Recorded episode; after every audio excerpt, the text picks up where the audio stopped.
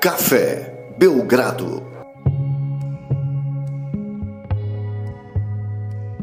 Podcast Café Belgrado, especial de final de semana, com um grande convidado, aquele episódio já tão esperado de Rodrigo Alves, o segundo episódio, o primeiro sobre o Boston Celtics, que já foi ao ar durante a semana, e este vai agora no final de semana para que vocês possam conhecer um pouco mais, não só do que pensa o Rodrigo de basquete, mas um pouco da sua trajetória mesmo, porque muitas pessoas não têm nem ideia de quem são, né? Aquelas pessoas que sobre é, que produzem aquele material que elas consomem, né? O Rodrigo mesmo ele tem uma longa trajetória no basquete, é, que remonta aí o início do século. Nós vamos começar a contar essas histórias lá de trás. Claro que a gente vai ter que fazer alguns pulos aí, senão a gente vai ficar falando até amanhã. Mas é, conhecer um pouco dessa trajetória e ao mesmo tempo, a partir disso, conversar um pouco sobre basquete no, no, durante esse período, o basquete na internet ao longo da, dos tempos aí. Quem, quem, vê hoje como é o basquete da internet não tem ideia de como era esse, esse mundo tão inexplorado lá atrás. E lá nos primórdios já havia a, o papel marcante desempenhado pelo Rodrigo Alves lá no blog Rebote, no, Rebote lá no Blogspot, Rodrigo. É isso aí, Guilherme. Cara, obrigado mais uma vez aí pelo convite. E resenhar é sempre muito bom. Se a galera vai curtir, eu não sei, mas eu e você, eu sei que a gente vai curtir, porque a gente vai lembrar muita história aqui. E é vale chorar? E, vale chorar? E, é, chorar tá liberado, eu tá acho. Tá liberado. Então vamos não tem lá. problema não. E, e, é isso mesmo, era na época do Blogspot, quando tava. Foi em 2002 que o rebote começou.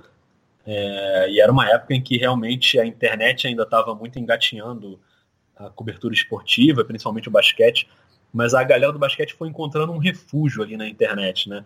Era uma época que tinha pouquíssima coisa, tinha, sei lá, o site do Marcel, o Data Basket, que foi super importante, chamava muita gente para para escrever ali. O Fábio Balaciano tinha uma coluna ali, que está aí até hoje na.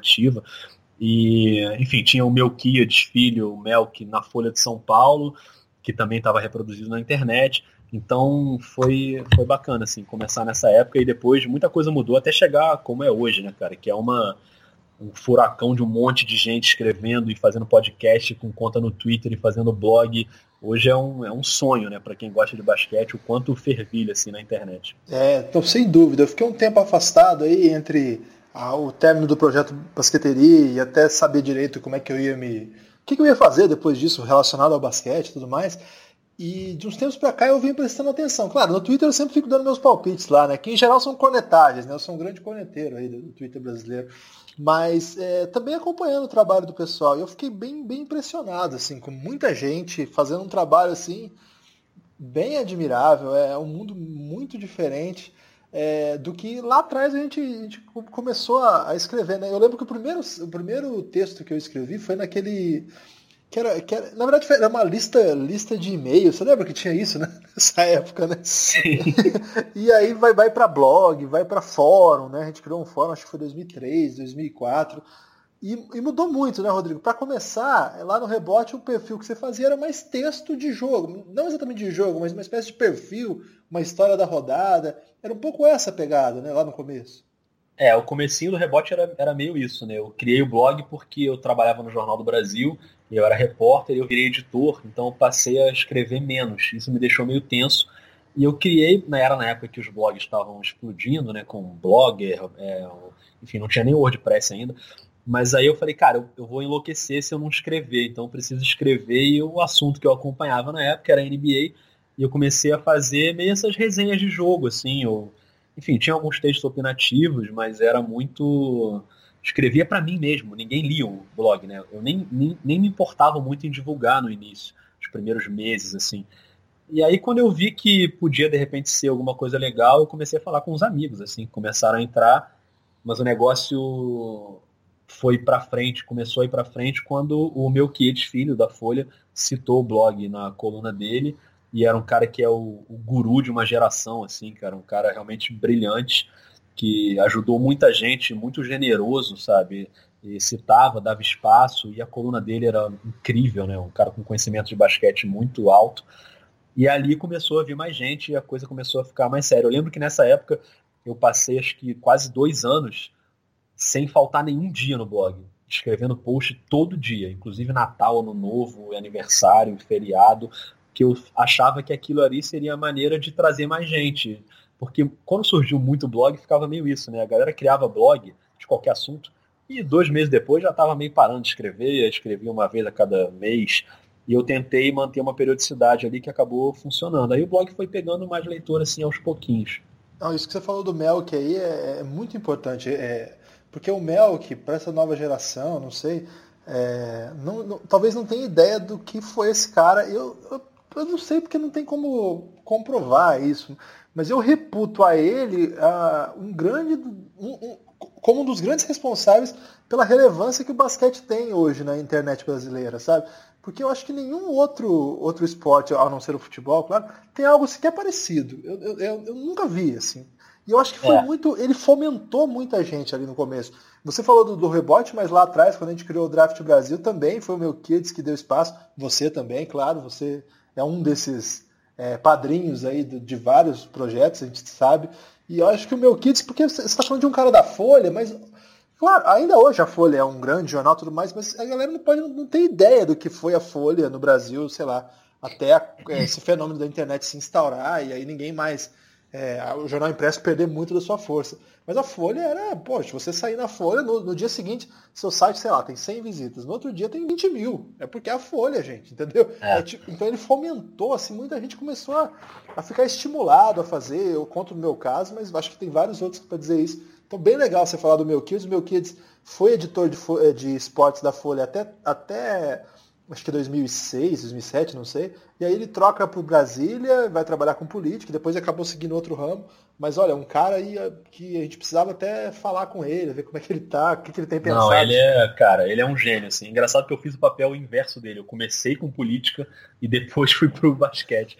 E ele, ele assim, a Folha era uma época em que a Folha tinha um, por dia uma coluna sobre um esporte diferente. A cada Verdade. dia não só sobre futebol. Que, cara, era um ganho enorme para esses esportes. E a coluna do Melk, você falou que ele foi um dos responsáveis por, por fomentar o basquete na internet. Eu acho que ele foi um dos responsáveis por fomentar o basquete, ponto, no Brasil, entendeu? Verdade. Além da cobertura de internet. A própria evolução do esporte, eu acho que passou muito pelo trabalho que ele fazia. Ele era um cara muito combativo, muito crítico e sempre as colunas é, tinham um embasamento ali de crítica muito forte que eu acho que ajudou o basquete brasileiro a se tocar numa época em que era uma várzea completa, né? Ainda hoje é super desorganizado, mas naquela época não tinha nem NBB ainda, não tinha nem liga direito, o campeonato nacional não acabava, ia para final, ia para justiça, era uma zona o basquete brasileiro, a seleção numa draga gigantesca, sem ganhar nada de ninguém, desrespeitada, e o Mel que naquele momento ali ele ele teve essa visão, primeiro de ser muito combativo, né, aos, aos desmandos que aconteciam na época, e já ali de sacar que tinha uma galera já escrevendo na internet que ele sentiu que podia ser importante naquele momento. Então ele era um cara muito generoso. E para terminar, eu lembro que no, no, num segundo momento em que ele na, que eu virei editor de política do Jornal do Brasil e que eu falei, cara, agora não vou mais conseguir fazer o blog e vai ser um caos. Eu tava querendo acabar com o blog. Isso um ano depois de começar. E aí, sem eu saber, cara, na véspera do início da temporada da NBA, ele publicou uma outra nota. Para você que quer acompanhar a NBA e não perca o blog Rebote, eu falei, não, Mel, não faz isso. Eu tô querendo acabar com o blog. E por causa dessa nota dele, eu não acabei com o blog um ano depois do início. Senão o blog teria durado um ano, acabou durando quase dez. E foi uma trajetória bem legal. Mas eu sou muito grato a ele. Ele, cara, é um cara muito importante para todo mundo. Ah, bem legal ter lembrado disso. Agora, então quer dizer que antes do rebote você nunca tinha feito nada no esporte, ou no basquete ah, especificamente? Inclusive durante o rebote, né? Eu só fui trabalhar no jornalismo com esporte em 2006, quando eu entrei na, no, no Globoesporte.com. Não, eu, eu não sabia disso. É, eu trabalhava no Jornal do Brasil com literatura primeiro, no caderno de literatura, depois política, na área internacional também passei, mas enfim, nunca fui na editoria de esporte. E aí eu comecei a fazer o blog porque eu gostava de NBA. E aí em 2006, depois de eu já ter saído do Jornal do Brasil, é que eu fui para passei, fiz uns testes para ser comentarista do daqueles jogos da NBA que a gente transmitia eu e Rob Porto. Na verdade, Rob Porto e eu, né, para ser justo, porque foi um susto quando eu descobri que era ele, porque era um cara que eu via na ESPN há muito tempo e tal. E ele também foi outro cara que me ajudou demais no início, assim, foi o Rob é de uma generosidade também incrível, cara. É, ele, no momento que eu nunca tinha feito isso, de comentar jogo ali, ele me ajudou muito naquele, naqueles três anos ali de transmissão da Globo.com. Ele abraçou uma causa ali que era uma transmissão completamente nova de internet. A gente tinha chat, que era uma coisa que não existia na época. A galera participava da transmissão. Então, já para entrar aqui, mais um cara que foi muito importante para mim no início, foi nesse momento ali em 2006 que eu finalmente comecei a trabalhar mesmo com esporte. Eu, o Rob, para quem não sabe, assim, quem acompanha o Rob narrando um jogo ou outro, e aí pega ele narrando um NBB, ou sei lá, um jogo de NBA, ele é muito fanático, né, Rodrigo? Ele é um cara Nossa, que é bem viciado em NBA, assim, né? Não, o Rob, assim, tinha. Tem uma coisa que até hoje ele fala, outro dia ele falou isso comigo, que ele cita, que é a Bíblia, que ele chama, que são aqueles almanaques de estatísticas em papel, sabe? Parece uma enciclopédia ah. gigantesca. E ele carregava aquele troço, cara, para tudo que é lado, e ele ficava consultando aquilo ali para lembrar as estatísticas. Ele tem um conhecimento de basquete muito grande, que obviamente ele ia adquirir né, só de passar tanto tempo narrando o jogo e vendo o jogo, mas ele vai muito além, cara. É um cara que se preocupa muito com, conhecer mesmo o jogo e está muito por dentro de tudo que está acontecendo. É, é, isso acho que se reflete assim no jeito como ele narra também, ele saca bastante do jogo. Eu nunca, eu nunca tive muito contato com o Rob, mas todas as vezes que tive a oportunidade de falar ou de ter algum tipo de contato virtual, tal, sempre me pareceu um cara também muito generoso mesmo. Você falando isso confirma a minha impressão, assim. E a sua chegada foi para um, um, veículo poderoso, digamos, no caso as organizações Globo, mas numa mídia ainda engatinhando, né? Como é que foi fazer parte disso, Rodrigo? Porque naquela época é, a internet primeiro não era essa internet que nós temos hoje, né? Era uma internet ali boa parte das pessoas não tinha né, essa internet potente e tudo mais. Os jogos funcionavam, mas com garrava um pouquinho. A imagem tinha que ver pequenininha, eu lembro bem disso, assim. Não dava para maximizar a tela, né, para ver tela cheia. Hoje a gente joga na TV, né? Mas não dava é. para colocar a tela cheia. Como é que foi essa experiência? É, eu lembro que essa época era um momento em que já começavam a aparecer aquelas transmissões piratas, lembra? De, de, enfim, transmissão de Roja Directa, aqueles, aqueles sites que transmitiam pirata, porque havia uma carência muito grande do público de NBA no Brasil. Eu estou falando mais de NBA do que de basquete nacional, porque o basquete nacional, bem ou mal, ainda passava na TV, no Sport TV e tal. Mas NBA era, era, era muito difícil. Você tinha ali a ESPN transmitindo e não tinha a facilidade que você tem hoje com o League Pass, que você pode ver todos os jogos. Então, eu lembro que a gente chegou a fazer campanhas, assim, antes de eu ir pro Globoesporte.com, do tipo NBA na TV, e aí fazia baixo é. assinado, era uma o coisa louca. Alfredo, assim, o Alfredo Lauria, meu amigo, ele, ele, fez um abaixo assinado mesmo, saiu no lance, acho Exatamente, cara. O Alfredo coisa... era, outra, era outro militante, assim, dessa época, sabe? Você, Alfredo. Então, assim, era, era. Chegava a ser engraçado, assim. E é o que você falou, essas transmissões que a gente fazia no Globoesporte.com Cara, era uma coisa assim, primeiro que o público era muito restrito, porque o cara tinha que ser assinante da Globo.com e ainda assim comprar um pacote. Isso, eu acho então, que era, imagina... era 9,90, uma coisa assim. É, então assim, por mais que não fosse caro, você imagina, o cara já com a possibilidade de ver um piratão na internet, ele não vai gastar dinheiro para assinar a Globo.com e ainda assim assinar um pacote. Então, a gente fazia jogo às vezes para 70 pessoas, que para a internet hoje é uma audiência nula praticamente. Uhum. Mas era muito legal porque era a mesma galera que estava sempre no chat a gente criou uma comunidade ali. E o Rob, além de tudo que a gente falou, tem mais uma coisa sobre ele que ele é completamente louco. O Robin é muito consequente, assim. Então a gente fazia transmissão de Natal, ele levava rabanada para comer. Era uma coisa doida, assim, cara. E, e, acabou criando um carisma ali na transmissão que até hoje, cara, a gente me manda mensagem, pô, lembro das transmissões naquela época. Era um público restrito, mas era muito legal. Numa época em que a internet ainda sofria muito, engasgava, você não conseguia ver direito, como você falou, né? Eram, parece priscas eras, assim, mas foi outro dia, na verdade.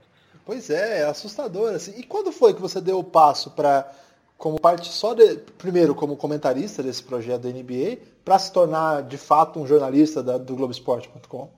É, nessa época a gente tinha as transmissões, eram terças e sábados, e quando a, eu, eu ainda fazia, eu editava os vídeos com o Fernando Gimenez, que está trabalhando na Globo até hoje, é, os vídeos de melhores momentos da NBA que a NBA mandava. Então o meu trabalho era esse. Quando acabava a temporada da NBA, eu, eu meio que ficava sem o que fazer, né? E aí eu ajudava a redação, a galera de esportes olímpicos, cobria basquete, e eu ajudava durante esses meses aí de intervalo da NBA para ficar ali com eles. E quando acabaram esses três anos de contrato, eu já conhecia bem a galera da redação e aí eu fui aproveitado na redação. Era a Olimpíada de Pequim, trabalhei como editor de esportes olímpicos com mais duas pessoas, o Marcelo Russo e a Gabriela Lomba.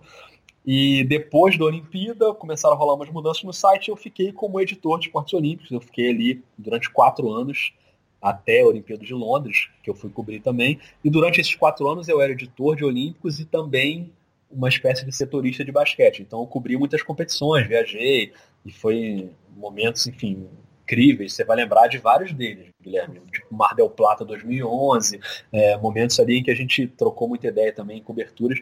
E foi um período muito rico, assim. A partir dali que eu realmente virei um jornalista dessa área de esporte e tô lá até hoje.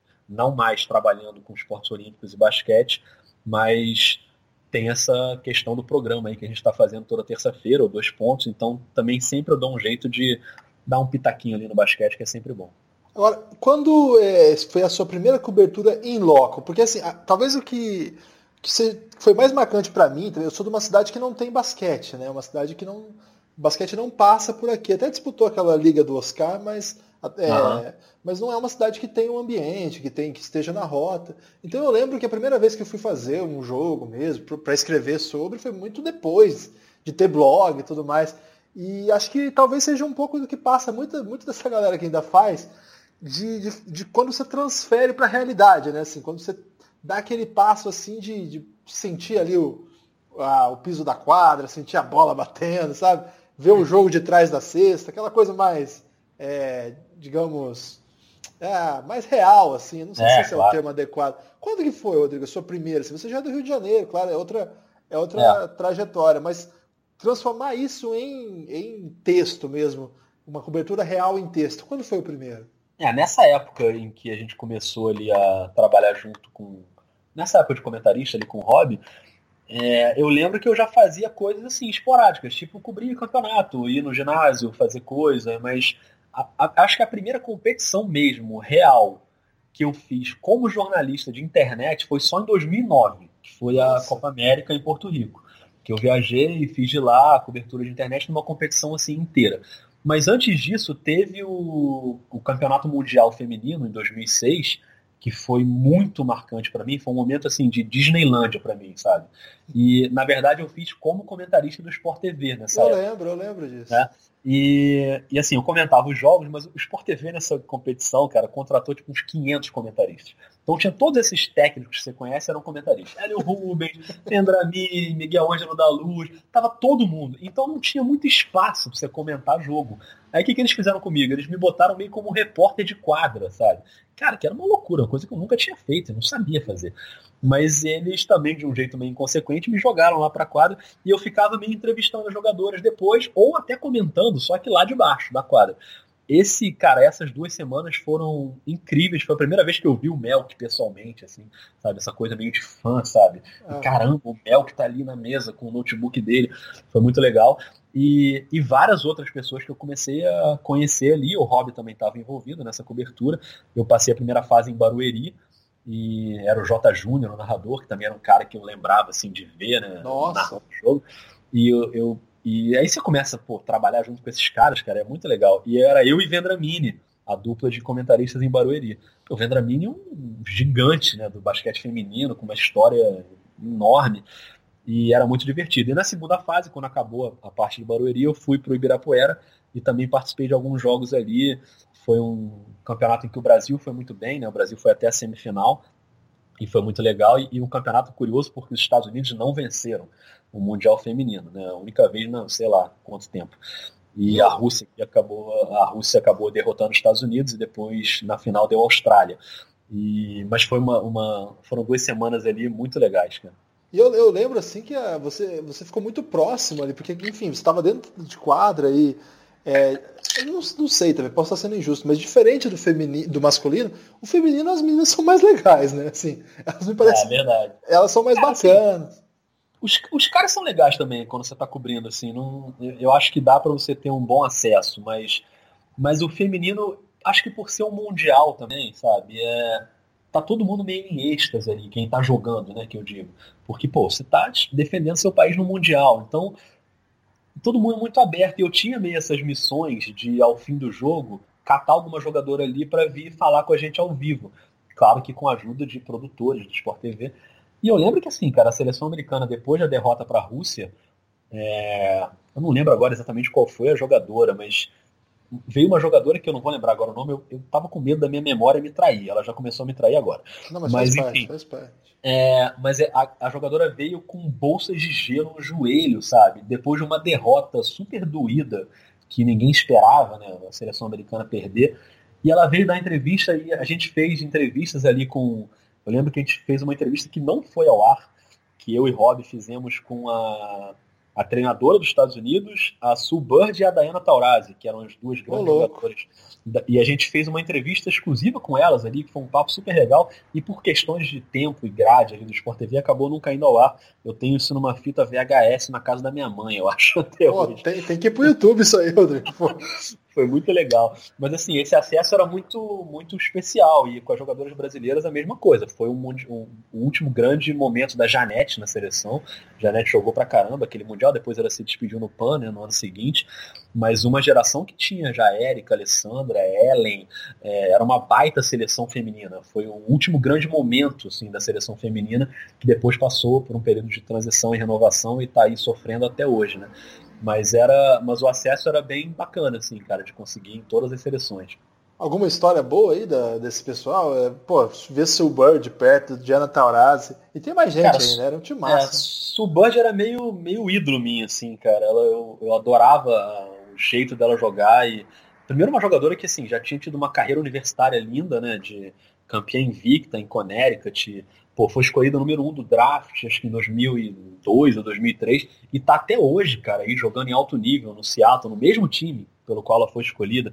Tem uma carreira aí imensa e ela tá jogando super bem até hoje. Pô, quatro ouros olímpicos, assim, é uma jogadora realmente incrível. Nessa época ainda não tinha quatro ouros olímpicos, mas eu já gostava muito dela. E, e eu sempre fui um cara, assim, na, nas coberturas, que eu sempre eu, eu nunca, por exemplo, pedi para tirar foto com o jogador, e, sabe?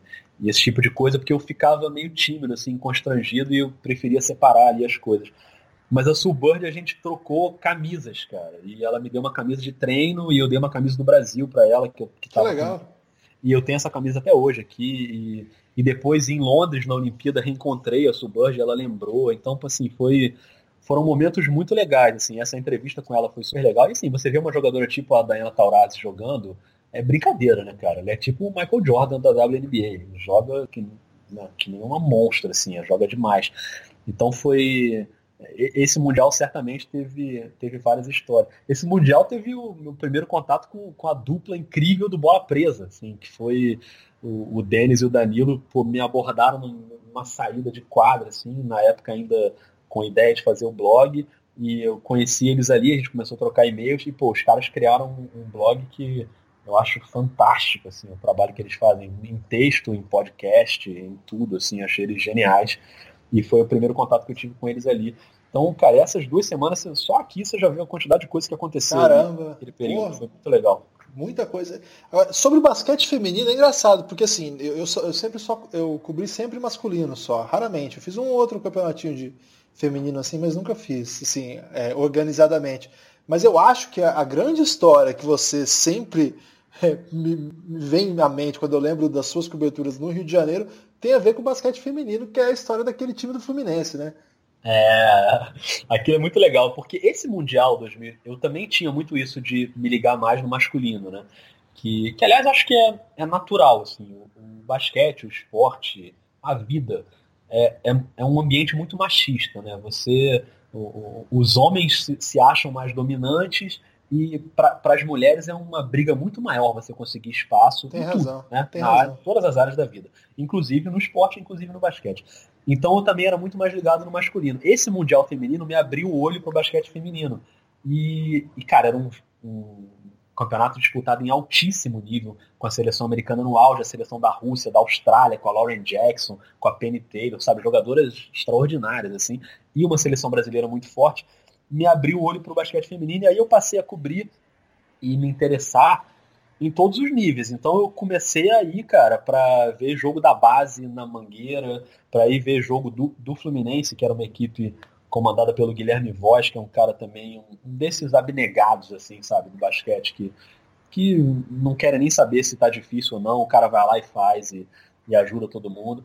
E esse time do Fluminense, que era, sei lá, 2007 isso, né, um ano depois ali do Mundial, tinha a Clarissa, que na época era, sei lá, juvenil, eu acho ainda, e, e hoje é uma das principais jogadoras né, do Brasil, com WNBA, com seleção brasileira e tal. E eu ia muito ver os jogos ali, cara. E isso, cara, para mim, na minha formação como jornalista ligado ao basquete, foi fundamental. Você ficar ali vendo treino, entendendo como as coisas funcionam, numa, num esporte que não atraía muita atenção, porque não tinha mais ninguém ali né, muito interessado nisso.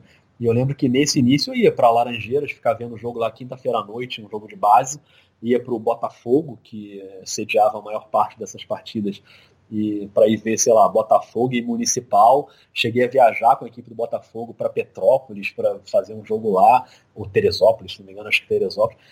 E é meio isso. E ali eu fui conhecendo várias jogadoras que depois jogaram na seleção e e foi uma época muito legal. E eu aprendi a valorizar muito o basquete feminino, porque se no masculino já era uma luta, cara, para conseguir espaço e para conseguir vencer ali, você imagina o que, que as meninas não tinham que, e tem até hoje, que brigar e lutar para conseguir espaço. Então são, acho que a expressão clichê das guerreiras, assim, elas se adequam muito a esse caso.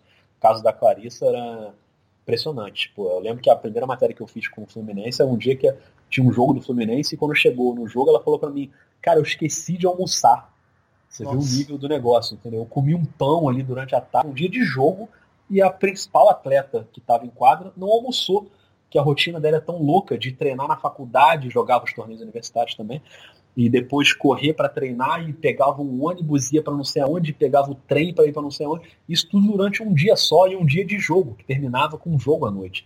Então é uma rotina muito louca. Eu sou, eu admiro muito, cara, todo mundo que, que vai na raça assim com o esporte. Todos os esportes têm isso, mas o nosso esporte, né, que é, a gente está mais próximo ao basquete, então a gente vê essas histórias assim de perto é muito legal.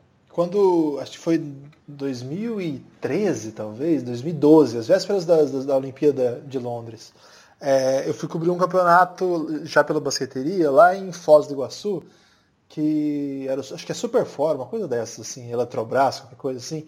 E aí tinha o basquete feminino. E essa história sua com, com, esse, com a cobertura desse time, e o caso da Clarice foi a jogadora que virou dali, é, foi tão marcante para mim que foi quando é, eu vi a Clarissa na minha frente, eu lembrei do Rodrigo imediatamente, assim. E foi quando eu pedi para ela, o Rodrigo estava afastado naquela época da, da cobertura. Acho que você estava mais no futebol, não lembro muito bem. E eu é, falei, acho Clarissa, que tinha acabado o blog. E eu pedi para ela gravar um vídeo, tipo, volta Rodrigo, assim. Foi, eu lembro, eu lembro. Foi um momento muito marcante, assim, porque, enfim, né, a gente que tá é, a gente lê de longe né, as histórias e tudo mais, e fica imaginando. E aí você vê a pessoa ali, virou uma jogadora de seleção, um jogador importante do basquete nacional, né? E uma história dessa aí, uma pessoa que tinha esquecido de almoçar. Então você vê, é. é. uma baita história mesmo. É então, assim, uma pessoa que virou aí, foi legal que você estava lá desde o começo, co cobrindo essa história aí. Tem, tem boas histórias mesmo aí que o Rodrigo sempre, sempre encontra. No masculino, Rodrigo, a primeira cobertura de, de você falou de 2006 do feminino, falou um pouco desse cenário do Rio de Janeiro, e a primeira cobertura mesmo masculina que você fez em loco? É, a primeira grande, assim, tirando ir a jogos, né? Porque ir a jogos para cobrir aqui no Rio de Janeiro, é, até por conta do trabalho ali mesmo, eu sempre ia. Então, jogos no Tijuca, enfim, jogos depois na Arena, quando foi construída, né, a Arena aqui do Rio, isso aí era, era meio a nossa rotina ali mesmo. E aí, campeonato mesmo grande, assim, para cobrir, a não ser que a minha memória esteja me traindo de novo, foi esse de 2009, a Copa América de 2009 em Porto Rico. Ah, do Moncho? E... Do Moncho, exatamente. Você tá brincando? Você tava lá? Eu tava lá. Eu, Fábio Aleixo, o mito Fábio Aleixo, e foi a primeira vez até que eu fiz um campeonato com o Fábio Aleixo, que hoje está na Rússia, né, cobrindo aí, sei lá, pra Folha, pro UOL, ele tá cada hora num lugar aí.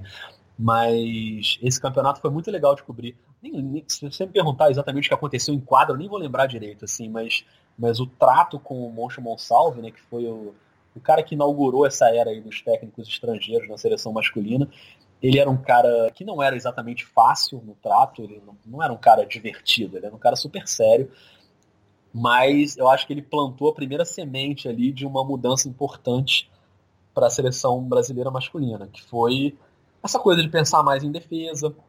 A seleção vinha de um período muito longo com o Lula Ferreira, que é um cara que eu acho que tem um conhecimento de basquete enorme e, E eu lamento que ele não seja hoje um comentarista de basquete na TV, porque ele é muito bom nisso. É bom Mas mesmo. o Lula passou por, passou por momentos muito difíceis ali, que ele não conseguia dar um padrão para a seleção, e a seleção viveu um período ali bem complicado, de uma draga mesmo. E depois, a entrada do Moncho, eu acho que começou a mudar um pouco isso, e depois, enfim, veio o Manhano, depois agora a gente está mais uma vez com um treinador estrangeiro.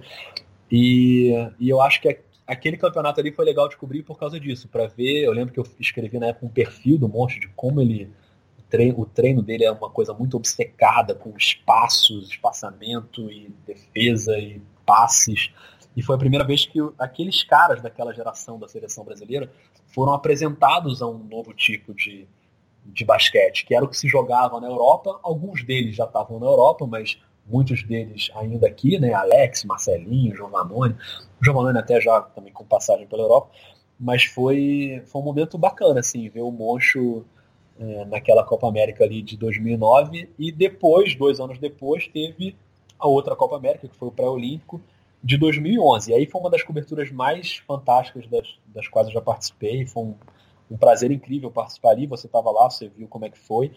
E criei vários amigos ali e foi uma jornada épica, né? O Brasil voltou para uma Olimpíada naquele momento ali, conseguiu com aquela vitória lá sobre, conseguiu ganhar da Argentina, né? Lá dentro e depois com a vitória sobre a República Dominicana finalmente quebrou o jejum de Olimpíadas, se classificando para a Olimpíada de Londres. Então aquele momento ali em Mar del Plata na Argentina, além de ser uma cidade muito bacana, foi, foram, sei lá, uns 20 e poucos dias que a gente passou ali, eu até um pouco mais, que eu lembro que você chegou na véspera, em cima da hora, na correria, você, Alfredo. E, sem avisar ninguém, né? Você sem avisar disso? ninguém, cara. Eu cheguei, eu tava voltando do almoço, cara. A gente foi almoçar do outro lado da rua do hotel.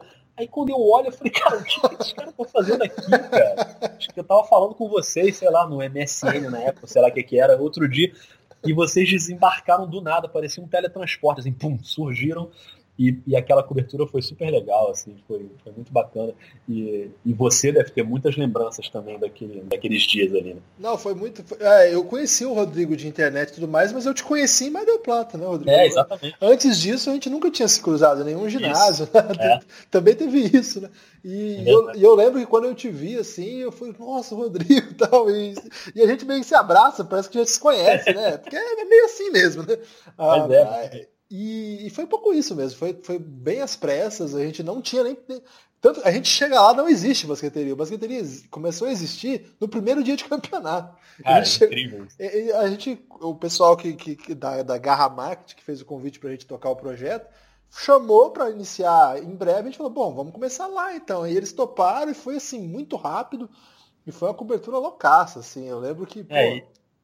eu lembro que vocês estavam. A gente estava no mesmo hotel, mas vocês estavam num numa outra parte né, do hotel e é no mesmo quarto, você, Alfredo e o Thiago, né, que tava Thiago lá também. Cara, isso. aquele quarto de vocês era uma bagunça, cara, não dava para achar nada ali, era uma zona, mas, cara, foi muito divertido, assim. E a campanha da seleção foi muito legal, e ver a Argentina na casa dela é legal pra caramba, entendeu? Ver caras do nível, enfim, não preciso nem citar todos aqui, mas de Ginóbili, de escola, assim, os caras jogando ali, foi meio um, um um, um, adeus daquela geração dentro da sua casa. Né? Eles depois ainda jogaram a Olimpíada, mas foi uma despedida ali dentro da sua casa. O Brasil deu uma carimbada ali bonita nesse momento deles, mas pô, foi muito legal. Só você de só de ficar na zona mista falando com esses caras, entendeu? É, é muito bacana. Para quem trabalha com basquete sabe o quanto é importante isso. Dessa, dessa cobertura eu tenho para dizer de testemunho sobre o Rodrigo que eu vi como o Rodrigo trabalha pela primeira vez, né? Antes eu só vi o produto final. É, e, pô, é uma técnica, viu? Porque para sair aquilo que o Rodrigo. É uma concentração total. É, aliás, é um tipo de crônica também muito específica, né, Rodrigo? É uma, uma um tipo de técnica de trabalho. Assim, a pessoa que vê o produto final. Hoje, hoje em dia o texto está tão desvalorizado, né? É. Mas olha, é admirável ver como, como consegue produzir. Cara, num ginásio, sei lá, de 15 mil, não lembro mais ou menos. Por aí, né? É, deve ser muito barulho, com muita informação, com a internet não funcionando muito bem, é. É, e tumultuado, e às vezes o jogo muda de direção, então não dá para ir preparando a crônica exatamente, o ritmo do jogo.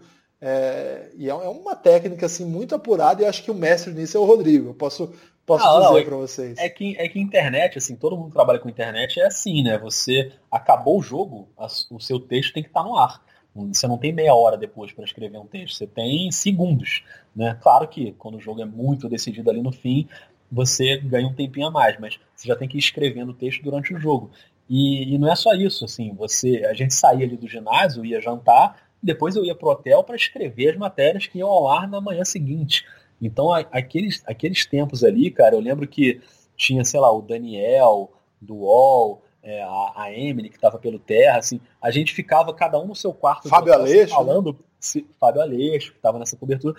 A gente ficava se falando pelo. A galera que estava pelos portais, assim, se falando durante a madrugada pelo MSN e cada um escrevendo suas matérias ali. A gente ficava conversando para a gente não dormir, porque a gente tinha que ficar até, sei lá, duas, três, às vezes quatro da manhã, escrevendo matéria para o dia seguinte. É, a cobertura de internet mudou muito daquele ano, 2011, para agora, e não é nem tanto tempo. Internet ela muda todo ano, né? Então, aquela cobertura que a gente fez lá não seria igual se o campeonato fosse hoje. Né? Hoje mudou muito. A internet está mais em tempo real ainda, com feed de cobertura, com informação que ela está mais fragmentada. É o que você falou, os grandes textos foram perdendo espaço. Eu, eu de início eu achava isso ruim, hoje eu já acho que tem outras maneiras de você contar a história que não seja um texto tão grande também, não, não é uma coisa que me machuca tanto. E eu que sou um cara que fui criado na, na escola do texto, né, assim, do Jornal do Brasil. Então, é um, o texto é uma coisa para mim muito cara, que eu valorizo muito. Mas eu entendi com esse tempo todo de internet que eu tenho que escrever para quem está lendo, sabe? Eu não tenho que escrever para mim e para você e para os meus amigos, assim. Então, a gente tem que estar tá atento ao que, que a galera está querendo. Você não pode dar só o que a galera está querendo, você tem que dar mais, você tem que o grande pulo do gato é dar o que o cara não sabe que quer, né? Mas você também tem que estar tá um pouco antenado com que, o que está rolando, com que tipo de, de, de conteúdo o público espera. E a internet mudou muito com isso e hoje realmente é muito diferente do que era há sete anos, há oito, nove anos. Tá vendo? Você que ouve o podcast Café Belgrado, além de ouvir histórias e se emocionar ou não, você ainda ganha uma aula de jornalismo digital aí de Rodrigo Alves. É sempre, sempre um professor, né? Agora, nessa época, eu queria pegar alguma dessas histórias. É, você falou do Moncho, eu lembro é, no dia do jogo, especificamente do Brasil, o dia do jogo da vaga, era Brasil e República Dominicana. É, uhum. a, gente lá do Basqueteria, a gente pediu para alguns personagens mandar declarações para. É, tipo, vamos lá, boa sorte, uma coisa assim, né? E a gente pediu para o Raulzinho, que tinha sido recentemente cortado, né? Naquele, naquela seleção, quem foi foi o Rafael Luz. Nós pedimos para o Vladimir Marques, que, enfim, é um um personagem muito grande, tá? E eu não lembro para quem mais, mas era alguém relevante, assim, sabe? A gente fez. E aí a gente usou fotos, e o Alfredo e o Thiago tiraram bastante fotos nessa cobertura, ótimas fotos, assim, e a gente imprimiu numa, num, num, é, num foto lá da, da, lá de Mar del Plata mesmo, com essas uhum. mensagens impressas. Eu lembro, eu lembro disso. E a minha missão era entregar para o Rubem Manhã uhum. isso no dia do jogo. Só que, cara, até quem falou isso pra mim depois foi o Sérgio Hernandes, Sérgio Hernandes, o Ovelha, né? Sim, sim. Ele falou assim, o Rubem Manhã no dia de jogo, ele fica louco, mas é louco mesmo, não é mais ou menos louco. É louco mesmo, ele, é pirado. Ele falou... e, cara, eu fui falar com ele, eu falei, eu só, a única coisa que a gente precisava, imagina, a gente é um portal assim, que nem existia como portal, e Sim. a gente estava tentando cavar o nosso espaço tal. Então qual que era, foi a nossa sacada? É entregar isso para ele e fazer uma foto da nossa entrega para ele claro. publicar nas redes sociais, tá? Aí eu vou falar com o Rubem e eu tô esperando a, a, fila. E quem, quem foi da empresa da seleção foi o Batalha naquela competição. Isso, né? Frederico Batalha. E cara, naquele momento o Rubem tava dando um, uma bronca no Batalha. Eu não sei porquê, talvez por nada. Talvez porque era o Manhã. E eu falei, meu Deus, eu sou o próximo da fila. O Maiano sofre... o Batalha sofreu muito naquela cobertura, porque ele tentava ajudar a gente de pedir ali as entrevistas e tal, e o Maiano tinha uma lógica completamente diferente de tudo que a gente estava acostumado antes. Ele fechava treino, ele não deixava você fazer janela no hotel, janela de entrevista muito longa, era tudo regradinho, assim. Então qualquer deslize, eu lembro que eu fiz uma uma matéria, cara, com um roupeiro da seleção, que se não me engano depois até morreu alguns anos depois, que era um cara super querido, isso, assim. Do Paulistano, e, não era? É, isso, GG, né? Pode ser, enfim. Isso, não, é, é, não lembro, mas eu, eu, lembro. Eu não vou lembrar dos detalhes agora, mas assim, eu lembro que eu fui ao quarto dele no hotel.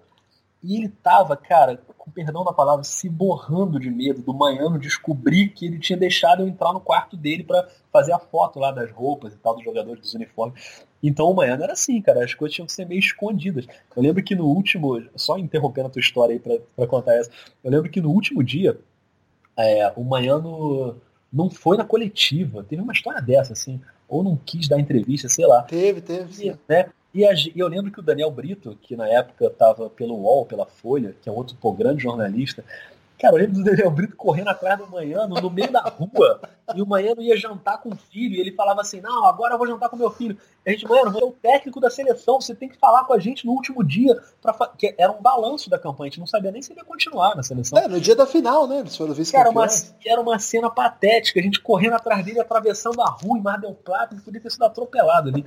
Mas, tipo assim, depois a gente riu muito dessas cenas, assim, mas o Manhano também não era fácil não, cara, o homem eu lembro que a primeira, a primeira reportagem que eu fiz com ele foi com a Daniele Rocha, que também trabalhava com a gente no Globoesporte.com. A gente levou ele no Pão de Açúcar. E, e ele foi ótimo, assim, início de trabalho, né, tá super disposto, assim, mas depois no dia a dia ali ele dava umas cortadinhas que também não era fácil, não. Então, é, foi legal você pintar esse quadro para o pessoal entender o drama que eu tava ali na fila, né? Falei, bom, eu sou o próximo agora, eu só preciso entregar isso aqui, porque a gente achava que era legal também, mas enfim, para fazer o, e aí eu cheguei pro Manhã e expliquei para ele. E o Manhã não entende muito bem português, mas ele tava pilhado, né? E ele é. falou para mim assim, por que esses caras não mandaram antes? Ele era muito. Eu falei, não, mano, é o Raulzinho. Ele falou assim, ah, tá, muito legal. Esse é o nível bem Manhano de. Não, ele era demais. Mas assim, cara, ele, ele para mim é um cara fundamental na história do basquete brasileiro. Assim. É, o que ele fez, depois ele se perdeu um pouco, e eu acho que aquela Copa América vexaminosa, depois que o Brasil passou, mostrou um pouco isso.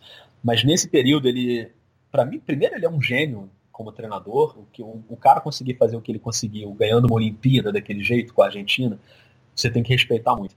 E ele conseguiu realmente enfiar a força no basquete brasileiro, uma mentalidade vencedora e, e moderna do jeito de jogar.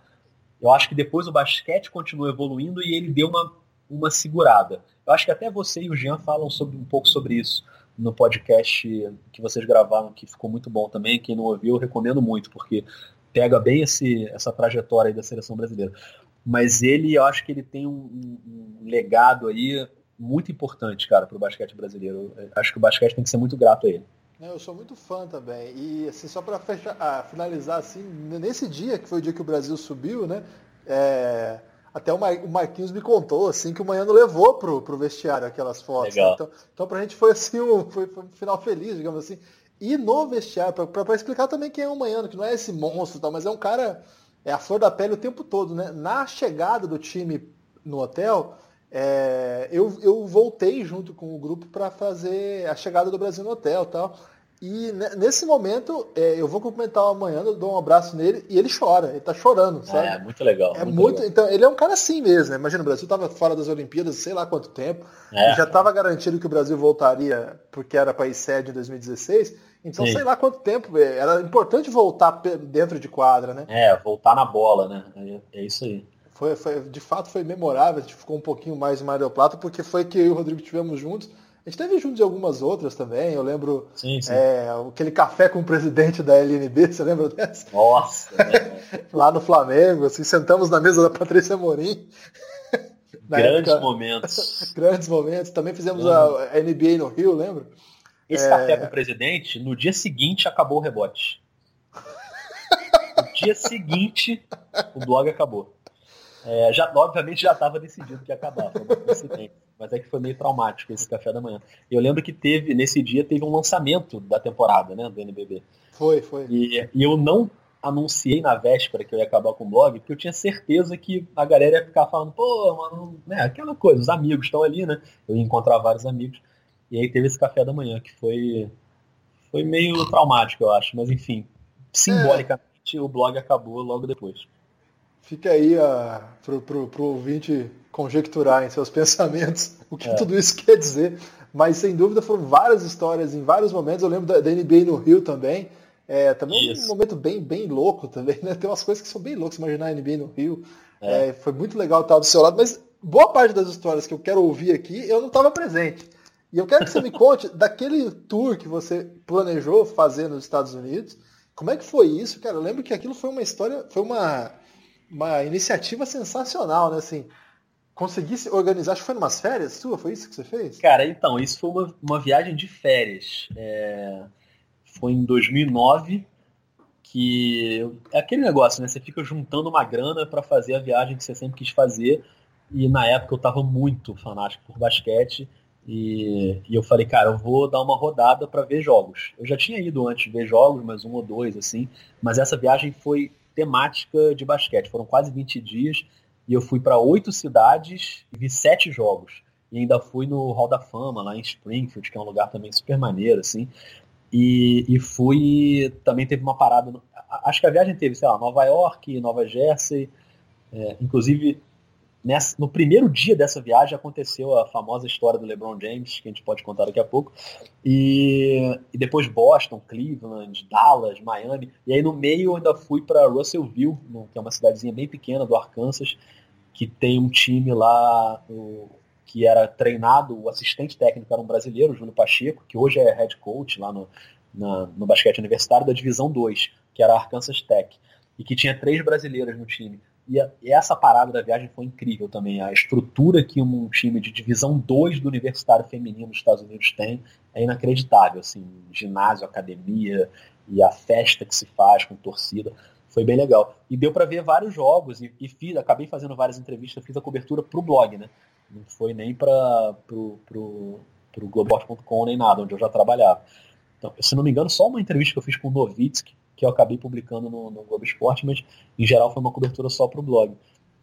E, mas foi, cara, uma viagem dos sonhos, assim, foi muito legal.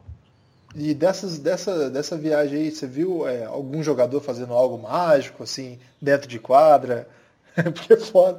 Assim, cara, é, eu, eu, lembro assim que, por exemplo, esse primeiro jogo do LeBron, no primeiro, no primeiro dia da viagem, teve um Cleveland de New York em Nova York.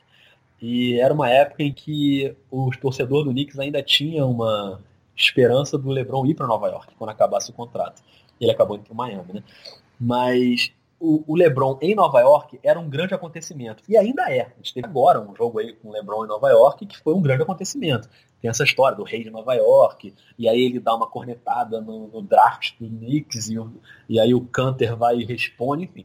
Você vê que ainda hoje gera uma comoção.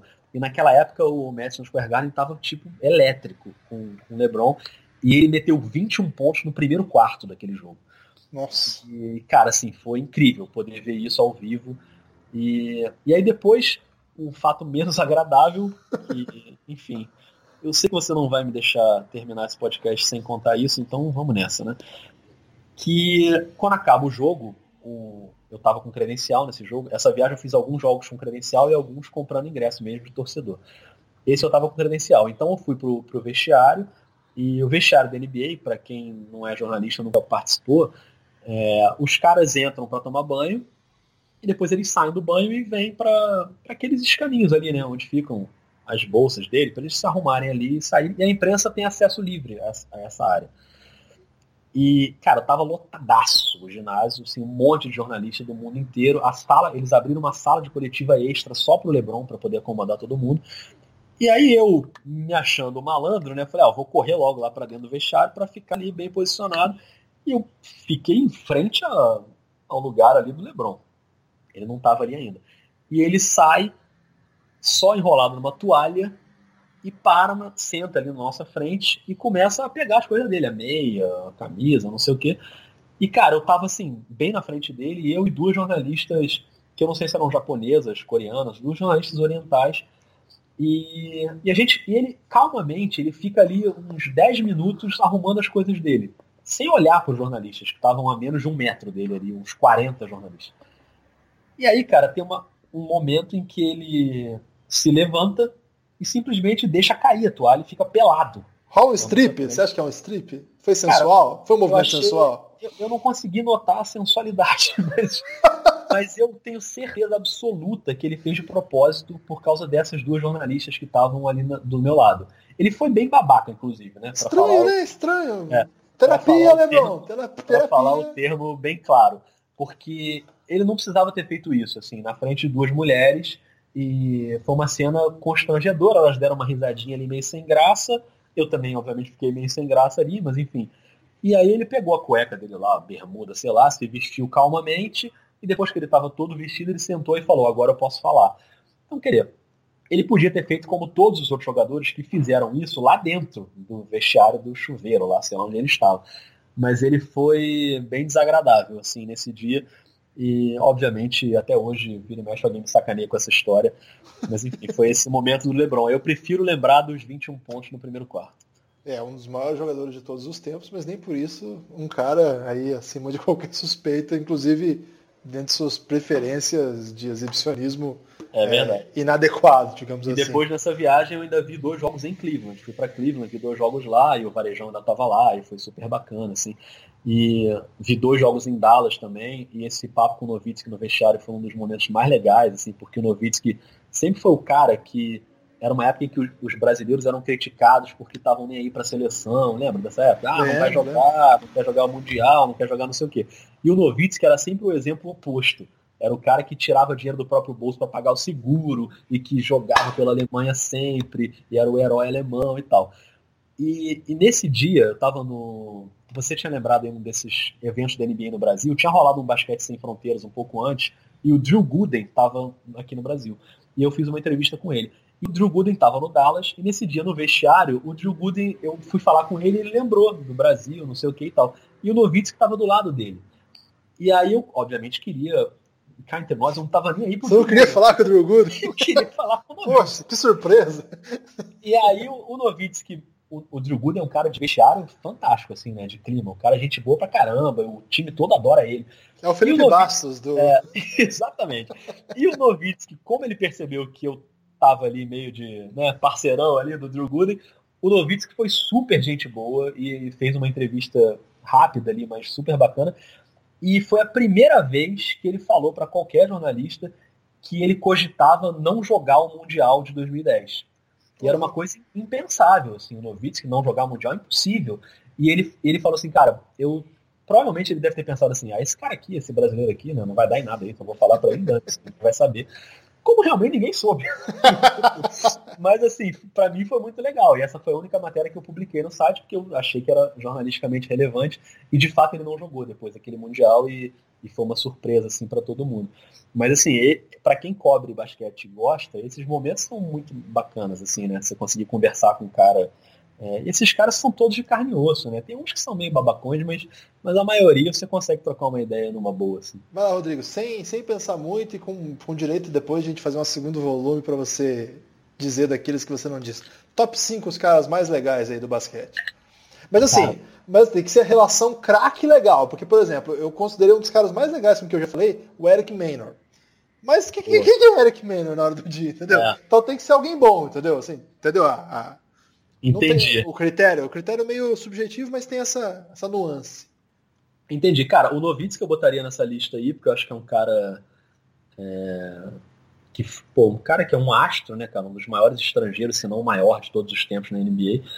E foi super tranquilo, super gente boa. Um cara que eu achei no trato de entrevista, assim, que é um cara super relevante e que eu achei muito gente boa, foi o Rashid Wallace. É mesmo? Tem uma fama de ser um louco, né? Fama não, ele é um louco, de fato. E eu lembro que nesse jogo foi nessa passagem por Boston e o Paul Pierce foi super babacão comigo também, me deu um fora, não quis dar entrevista e tal. E entrou assim no, no coisa e aí ficou o Rashid Wallace, que tava naquele Boston. E eu, e cara, eu troquei altas ideias com ele, ele foi super gentil, assim, foi super bacana.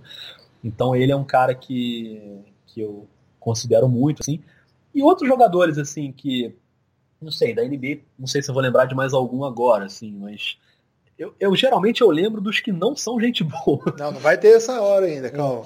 Tem então, mas, mas o, é, mas o mas entre os brasileiros, assim, cara, eu sempre tive uma relação boa assim com jogadores brasileiros, apesar de principalmente na época do rebote, eu tinha também uma postura muito crítica ao basquete brasileiro e, e nunca hesitei de criticar quando eu achava que tinha que criticar. E às vezes as críticas eram muito duras. Então eu vou dar um exemplo aqui de um jogador, cara, que eu critiquei pra caramba durante muito tempo, que era o Nezinho. e nunca tinha encontrado o Nezinho, porque era uma época até que não cobria tanto basquete nacional, mas no rebote, cara, eu batia muito no Nezinho, porque ele era o armador titular da seleção brasileira, na época, né, daquela seleção do Lula, e eu achava que ele fazia um monte de lambança e que ele era um armador louco, chutava de três de qualquer jeito e tal, e eu criticava muito ele. E um dia eu recebi um, um e-mail, cara, que eu fiquei... Primeiro eu não entendi direito quem era que estava me mandando o e-mail, porque ele não assinou Nezinho, ele assinou Wellington Reginaldo dos Santos, que é o nome dele. e aí eu olhei aquele Wellington, comecei a ler o e-mail e o cara falava assim: é, Não, cara, eu sei que você me criticou muito e os seus textos sempre, às vezes, até pegam, pegam pesado comigo, não sei o quê. Mas assim, eu tô te mandando esse e-mail para dizer, cara, que eu te admiro muito como jornalista e que você nunca foi debochado comigo e nunca faltou respeito.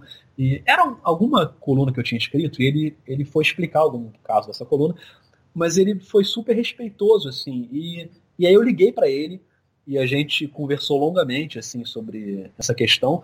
E o Nezinho virou um cara com quem eu passei a me dar muito bem. Tem muito tempo que eu não falo com ele, perdi muito do contato.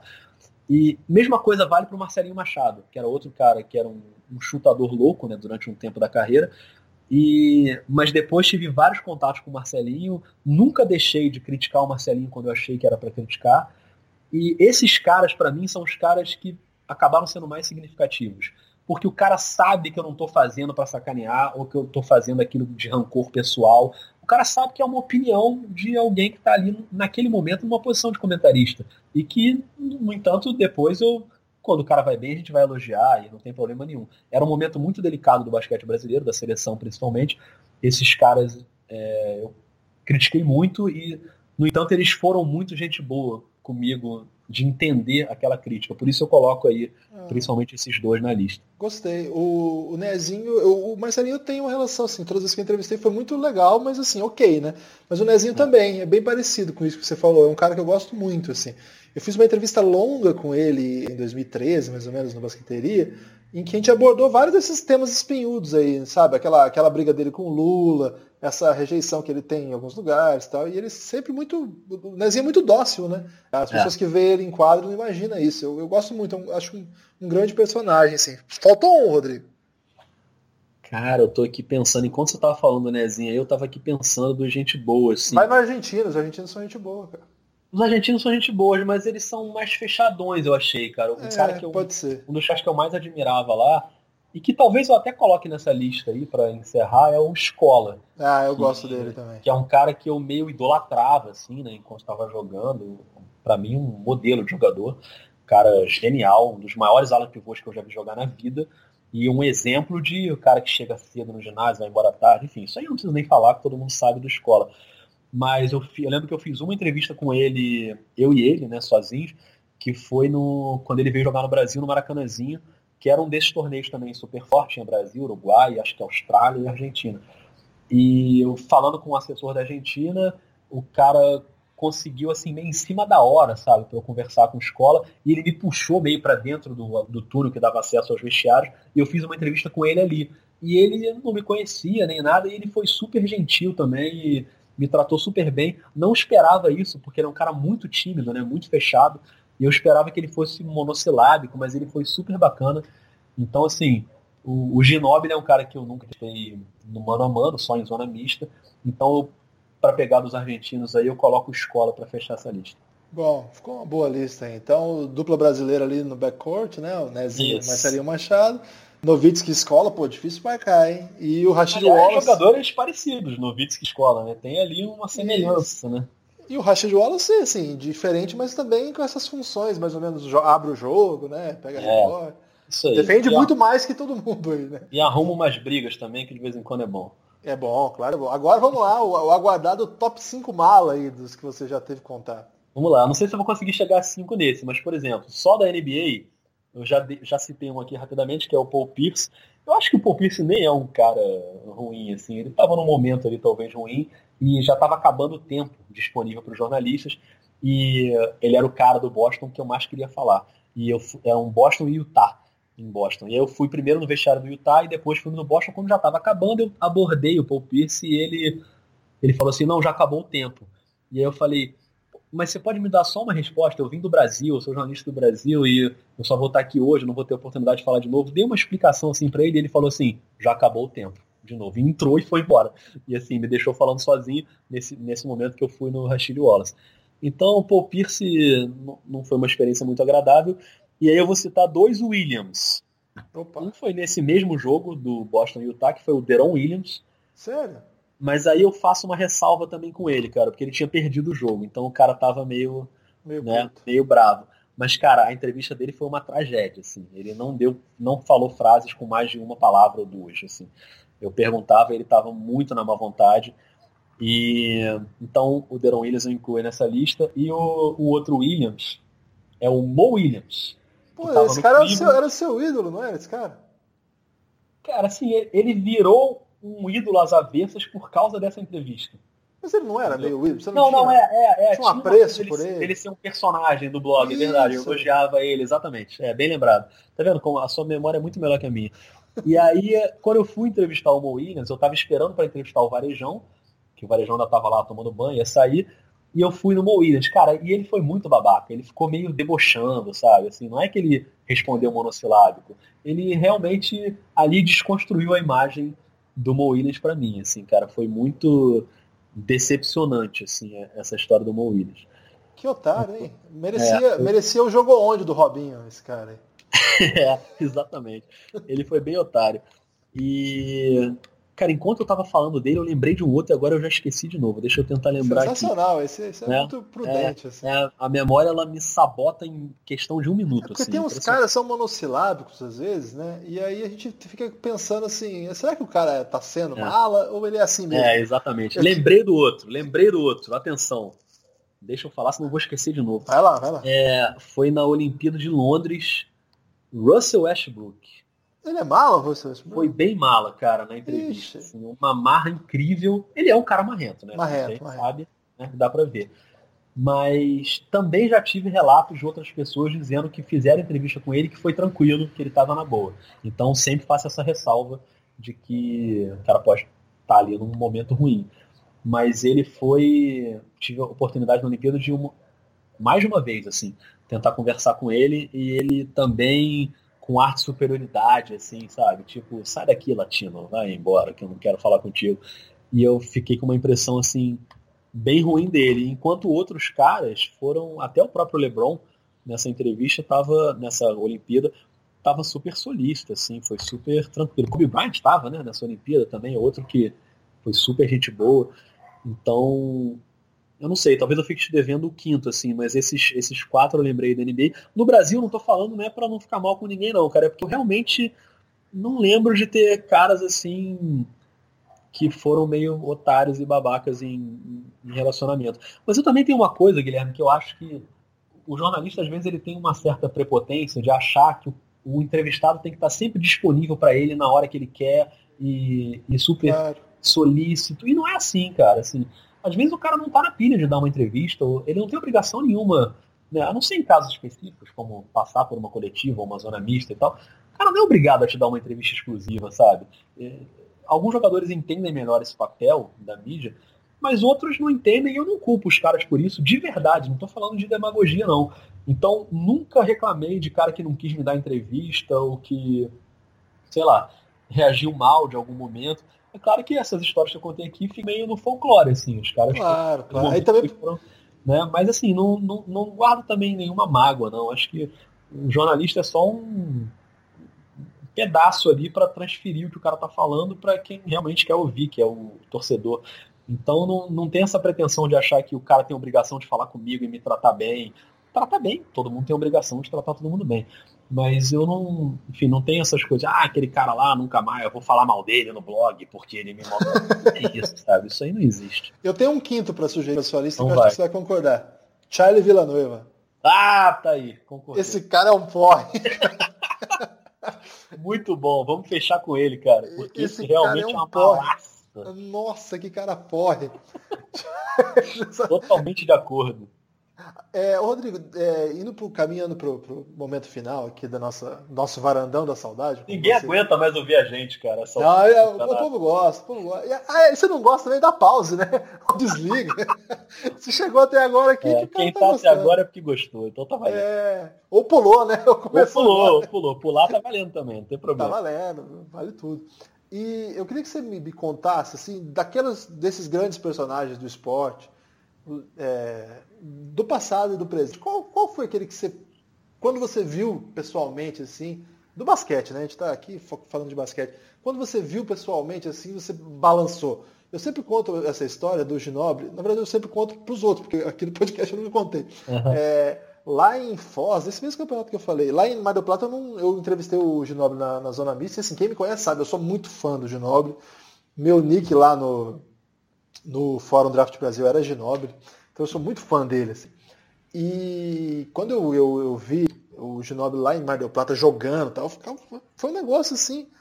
E ele jogou muito aquele campeonato. Nossa. E, mas, mas, nas coletivas eu ficava ali. A, a imprensa argentina é muito difícil, porque eles eles dominam de tal modo assim a, a zona mista que você tem que meio que dar uma cotovelada ali, ali para conseguir um espacinho. Mas de vez em quando eu tive sorte de ficar perto do Ginobre assim, e emplacar uma ou outra pergunta. Mas assim, é zona mista, né? E aí lá em Foz, cara, a gente ficou no mesmo hotel que a seleção argentina. O Brasil ficou no Bourbon e a gente ficou num que eu não lembro o nome agora. E casou de ser o que a Argentina ficou também. Até engraçado que o Brasil mandou a Argentina para o hotel pior que o deles. Né? que, o, que Brasil estava organizando o campeonato.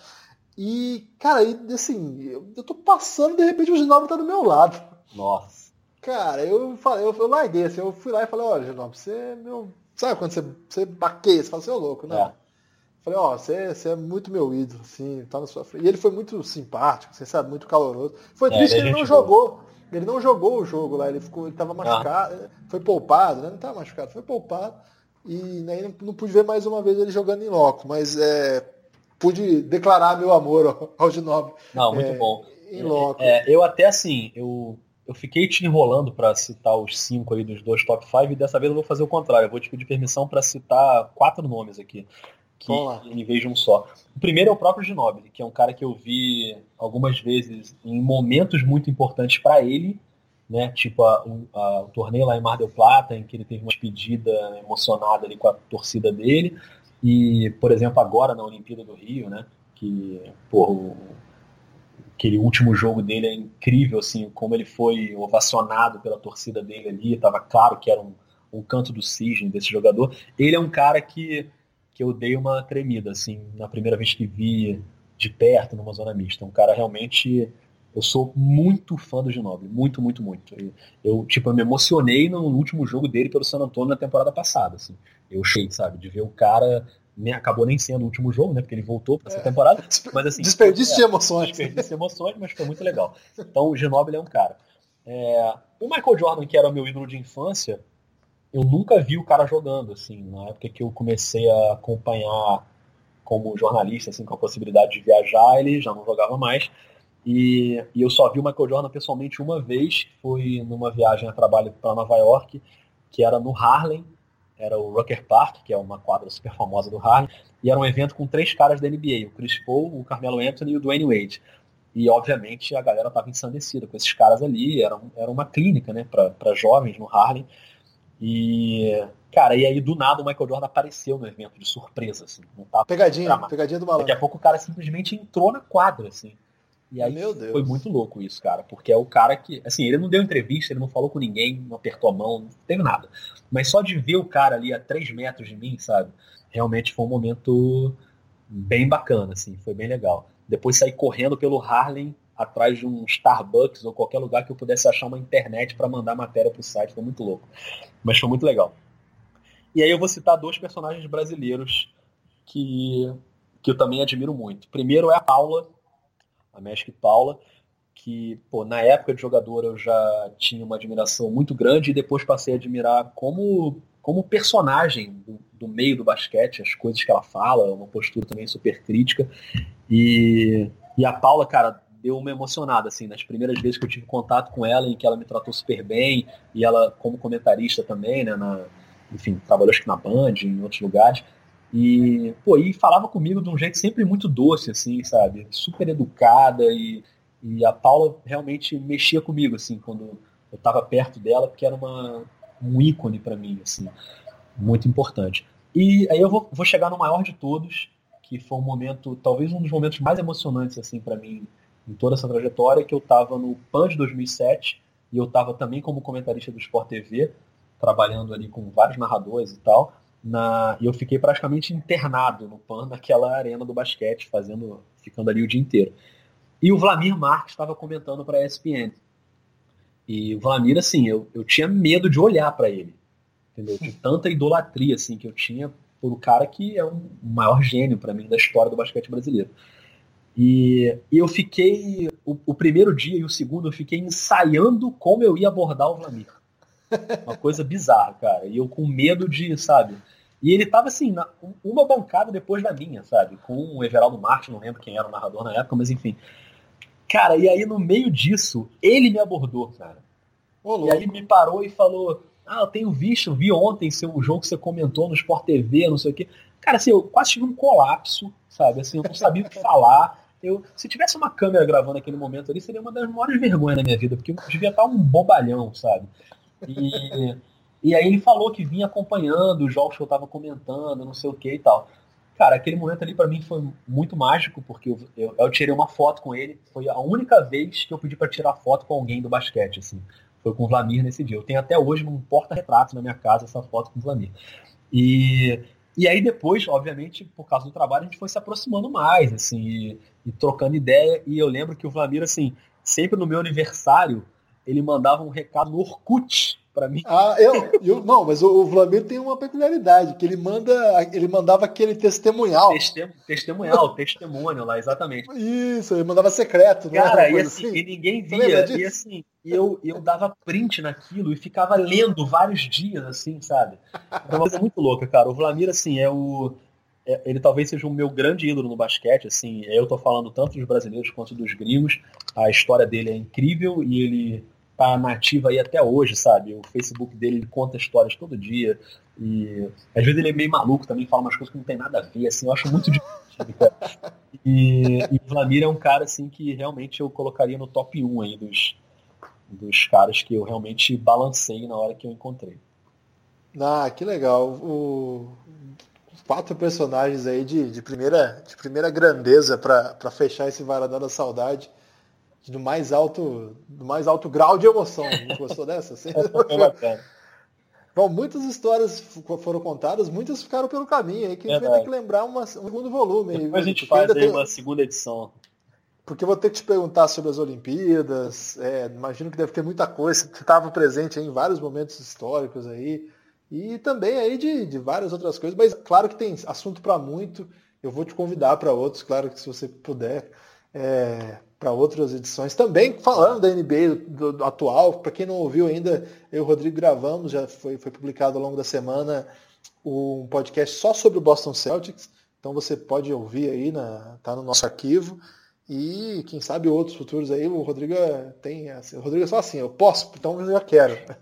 Desse jeito. Assim, esse é o nível que é de admiração, de, de companheirismo também. A gente tem muito respeito e muita gratidão por tudo que o Rodrigo fez aí pela gente ao longo da jornada. Obrigado, Não, cara, eu que te agradeço, assim, obrigado pelas palavras e pelo espaço, assim, pra gente trocar ideia nesses dois podcasts, assim, quem, quem convive comigo sabe que eu sou eu tenho eu sou meio introvertido assim cara. Eu sou bem tímido assim no, no, no trato principalmente com pessoas que eu não conheço mas é, numa resenha contigo assim é claro que a gente vai soltando e, e, é sempre muito bom lembrar das coisas é o que eu falei no início né não sei se para todo mundo é legal mas para nós dois eu sei que esse papo foi muito legal e, e para mim a coisa mais importante de tudo é, assim são as pessoas sabe não é a cobertura, não é o, a matéria, o texto, o resultado do jogo. O mais legal de tudo isso, no fim das contas, é as pessoas que você vai conhecendo no caminho, assim, que ficam, né?